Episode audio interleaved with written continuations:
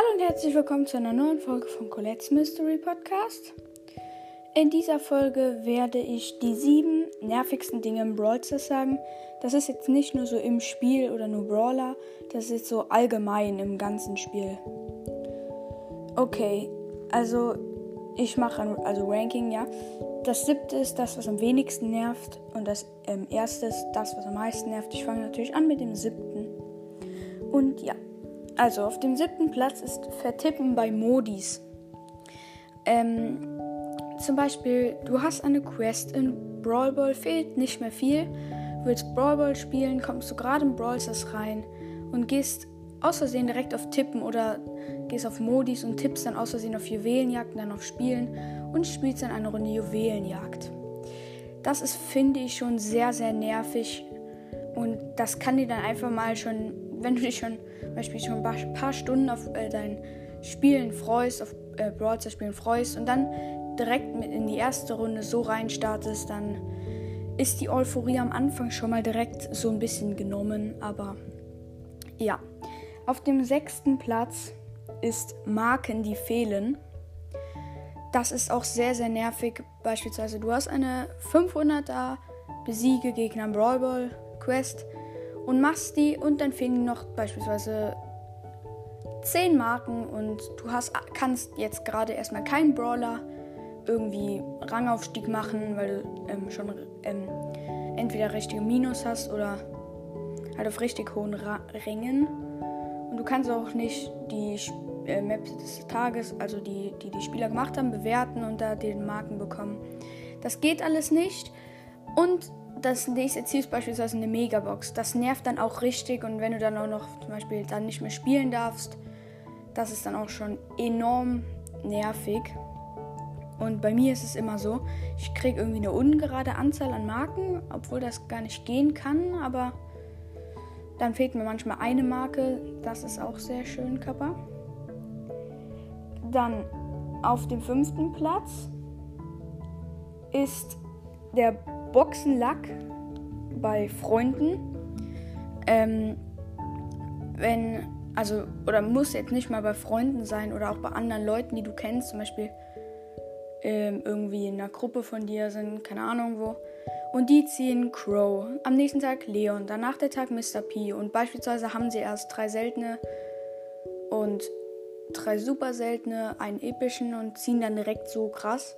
Und du selber dich nervt das dann einfach richtig, weil du dir denkst, weil du dich fragst, warum er so einen Lack hat im Gegensatz zu dir vielleicht. Also ja, ich habe jetzt momentan ja auch eine kleine Durchstrecke und ein paar, die ich kenne, komplett gar nicht. Ja. Auf dem vierten Platz ist halt dein, ähm, wenn du zum Beispiel keinen Boxenlack hast, was auch bei mir ist und es nervt vollkommen richtig, richtig, richtig, richtig.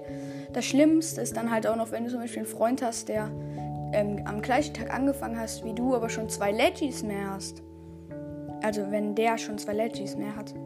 Und du ziehst nichts, der erste Monat nur ein paar Gadgets, dann der zweite Monat ein paar Star Power und Gadgets, aber einfach keine Brawler. Das ist sehr, sehr nervig. Auf dem dritten Platz sind Brawler, die nerven, wenn du im Spiel bist, zum Beispiel in so einer Map, wo ganz viele ähm, Gebüsche und, und Steine sind, ist zum Beispiel ein Barley und du bist ein Nahkämpfer, wie zum Beispiel Bull. Und du kannst nichts machen, egal wo du hinrennst. Der Barley läuft immer um eine Mauer weiter und wirft dich immer an und du musst immer deinen Angriff abstoppen, weil du sonst gekillt wirst. Und, oder Sprout oder Edgar, du gehst am Gebüsch vorbei, ganz auf einmal kommt da so ein Edgar und du kannst gerade noch fliehen und du kannst nichts machen, weil der Edgar einfach alles blockiert, weil du nicht gegen ihn gewinnen würdest. Oder ein Sprout, der über sieben Mauern wirft und die Bälle genauso abprallen, dass du abhauen musst und selbst wenn du wegläufst, dann immer noch gekillt wirst. Sorry, das war mal wieder dummes im Hintergrund. Jetzt könnte es gleich kurz laut werden. Auf dem zweiten Platz sind Teammates. Das haben wahrscheinlich viele von euch jetzt auf dem ersten Platz erwartet.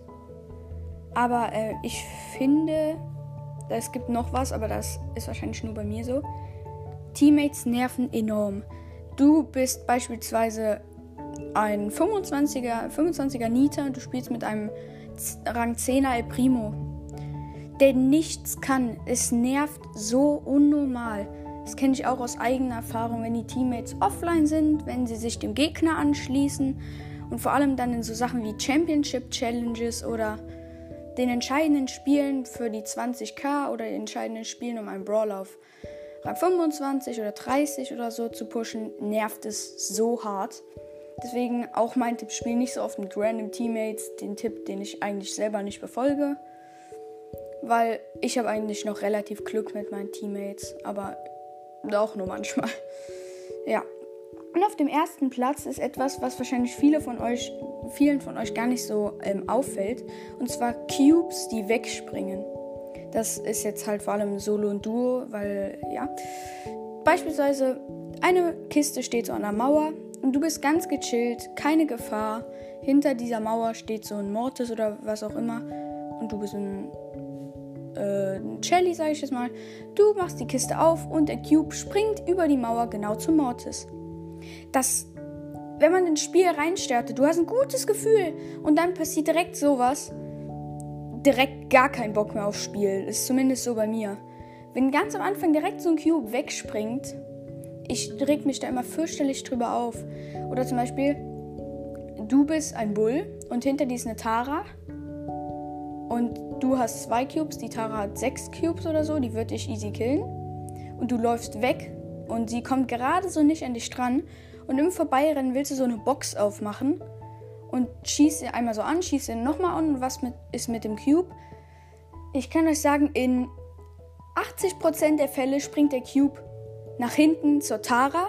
Ihr könnt ihn nicht einsammeln, weil ihr sonst gekillt werdet. Und die Tara kriegt noch einen zusätzlichen Cube. Und in 20% der Fällen, ähm, oder besser gesagt in 10% der Fällen, bleibt der Cube einfach da liegen, wo er ist. Dann bekommst du ihn meistens auch nicht, es sei denn, du hast eine schnelle Reaktion, also eine gute Reaktionsschnelligkeit.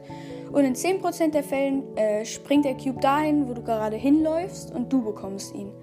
Oh, das nervt so hart wenn du einfach die Kiste schön hart erarbeitest, dir die Kiste, zum Beispiel so ein Poke of Power 1, was passiert mit dem Cube? Der springt in den Achterbull, der auf einmal von hinten kommt. Es nervt so. Aber ja. Das war's mit dieser Folge. Hoffentlich hat es euch gefallen und ciao.